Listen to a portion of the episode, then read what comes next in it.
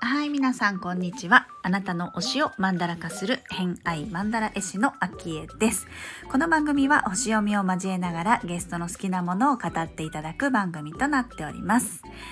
今回のゲストは、えー昨日に引き続き、えーメンタルコーチでもありスピリチュアルヒーラーでもある水橋琴美さん来ていただいております。えー今回のお話もね前回に引き続きの、えー言霊だったりとか、えーまあ、お経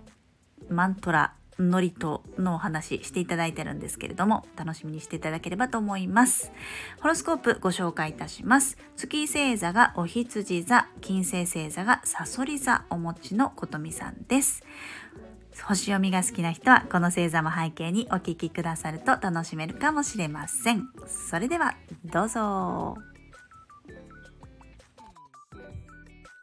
ちっちゃい頃から音楽が好きで、実際お経を自分でこう唱えるようになったのは結構大人になってからっていう感じなんですね。うん、そうです、そうです。もう24、5の頃からですかね。うん。何か、あの、もう全然タイミングとかも関係なく、普通に、普通の音楽のようにそこにある感じですか、こういう時になったからこれを唱えるとか。ああ、そうですね。最初は、もうなんかハマっちゃって、頭の中からもう止まらなくなってずっと頭の中でループしてるみたいな感じだったんですけど、なんかどうせあげるならみたいな感じでちゃんと神棚の前に座って、本当は神棚にお経って 違うんですけど、あの神棚の前に座って朝晩あげるみたいなことを最初はやってて、うん最近はあれですね、その神社仏閣に行った時にやっぱりお経をあげたり祝詞あげたりするし、うん。あとはまあ、いわゆるパワースポットと呼ばれるような聖地みたいなところに行ったら必ず、ね、その時、じゃあこれをやろうみたいに直感で降りてきたものをあげたりするし、まあ、まあ、お墓参り行った時とかもお経しますけど、やっぱりなんか最近の日本は、どなたかがおっしゃってたんですけど、その、お葬式のためのお経になっちゃってるっていうね。ああ、うん、だからみんなお経を聞くとね、お葬式のイメージが出てきちゃうから怖いっていう人もいるんですよね。あうん。だそれがすごくもったいなくて、本当はすごく美しい祈りの言葉なのに、ーなんかその、あの、お葬式を連想させ、まあ、そこでしかない、そこのためのものみたいになっちゃってるのが、もったいないね、なんて言ってる方もいらっしゃったんですけど。うん。まあ、だから今のところは、その朝晩の、あの、神棚に向かってお祈りするときと、うん。聖地に行ったときと、神社仏閣に行ったときにあげてるみたいな。うん。あ、あとはね、あの、私、ノリと瞑想っていう配信を自分のスクール生さんにやってるんで、その時は、普通に、あの、平日の夜にお経をあげてますけど。気持ちよさそうですね、でもね、それで瞑想。うん、気持ちいいです。うん。うん私割と歌うようにお経をあげたりするので、うんうんうん。うん。あれはどうなん私全然、あの、知識がないんですけれども、リズムとかっていうのは、特に決まってない言葉を載せるだけっていう感じなんですか、うんとね、まあそれも諸説あって、そのお経なんかは例えば宗派によっては、こう区切り目言葉の区切り目が明確にこう決まっていて、ここでまあ区切りというか息継ぎをするものなんだみたいにうん決まってる宗派もあれば、えー、なんて言うんでしょうね、もう本当に棒読みな感じで、ずっと切れ目なく同じトーンで上げ続けるっていうのがスタンダードだよっていうところもあれば、自由でいいんじゃないみたいな宗派もあれば、決まりがあるようでないというか、うんでも最終的には言葉なので別にね、あれをやってはいけませんっていう厳密なものがあるわけじゃなくて何でも自由でいいんでしょうけど、まあ宗派によっては決まりがある宗派もありますよね。うんうんうんうんうんなるほどね。だからまあ、お経も祝詞も最近は皆さんいろんなメロディーを自分たちで勝手につけて歌うように曲みたいにしてやられてる方も多いですよね。うんうんうんうんうん確かに。そうするとすごく身近に感じうん。られますよね。で、うん。やっぱりものすごくいい言霊のエネルギーだから、うんうんなんかそういう専門の人だけが挙げる言葉にしちゃうのはもったいないですよね。うん。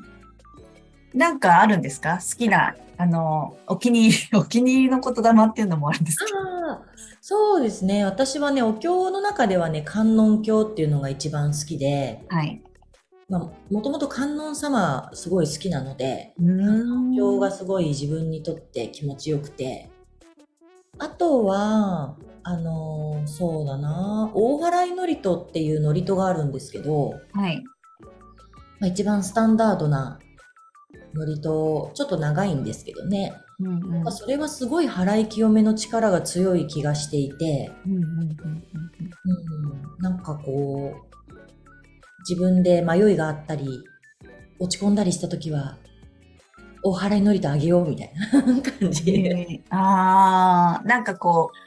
う、ちょっとクリアにしたいみたいな、そんな気分の時ってことですか？うん。うん。心が勝手に浄化されたり、その場が払われたりする気がするので、そういう時はお払いのりとと思ってやってたりしますかね。あとは、その、あの、ガヤトリーマントラとかシャンティーマントラっていう、これはサンスクリット語のマントラなんですけど、はい。これもすごい、なんて言うんでしょう。なんかこう、気分をキラキラさせたい時にはそれを歌ったりしてますかね。キラキラ。キラキラさせたいみたいな時は。へ。うんでもたくさん知ってるとそれ選べていいですね。うん、楽しいです、その時が変わるっていう。うん。なかなかね、き聞く機会がないかもしれないですね。でも行ってみると正。式参拝みたいな感じで申し込んでね、その境内の中に入ってやっていただくようなのに申し込むと結構ね、祝詞とか聞けたりしますよね、神社だとね。うんうんうん。なんかじゃあそのお経とか祝詞とかのまあお話を、まあ好きなものリストはその中に入ってましたけれども、まあうんさっきちょっとお話に出てたのも一つ聞いてみたいんですが、えっ、と、うん旅のこと？うん。うん、旅が好きというか、まあ、旅お好きですか？大好きです。ああ、それはもう、えっ、と、近くではなくて、やっぱ遠く、海外とか。うん。もう世界中行くのが好きで、うんあんまり一つのところにじっとしてらんないっていうか、じっとしてられないようになっちゃうんですね、こう、なんか運命的にというかわかんないけど。うん。はいということで今回の「偏愛マンダラジオ」いかがだったでしょうか？なんかねあの琴美さんのお話聞いてるとまあ私だけかもしれませんが、まあ、聞いている方の中にもいらっしゃるかもしれませんけれどもすごくねこうお経とか祝詞とか硬いイメージだったりとかなんかこう私みたいなものが恐れ多いっていうね 少しちょっと神聖なものに、えー感じていたものがすごく身近になった気がしたんですよね。だからこれからこう神社とか仏閣ねあのお寺とか行った時にそこに触れたならばなんか今までと違う感覚で向き合えるというか聞けるんじゃないかなってすごく思ったのでちょっとこれからが楽しみになりました。こう垣根がね低くなったというか、えー、と境界線がこう緩くなったというか、うん、そんな感覚がしました。うん、むしろ早く聞きたいという感じですね。はい、楽しみです。で後半最後のお話ちょっと匂わせみたいになりましたけれども今回、えーリストに書いていただいたのはそういったマントラとかね祝詞とかお経の話だったんですが私がとっても興味津々で、えーいたのがですね旅のお話ですね。あのすごく旅にまつわることあの月星座が9ハウスなんですよね。うん、なのでその辺のお話聞いてみたいなってすごく思ったので私から今回は話を振って、えー旅の旅にまつわるお話を聞いてみましたので3回目そちらは楽しみにしていただければ嬉しいです。はいということで本日もお聴きくださりありがとうございました。今日も良い一日をお過ごしください。偏愛マンダラ絵師の秋江でした。ではまた。す。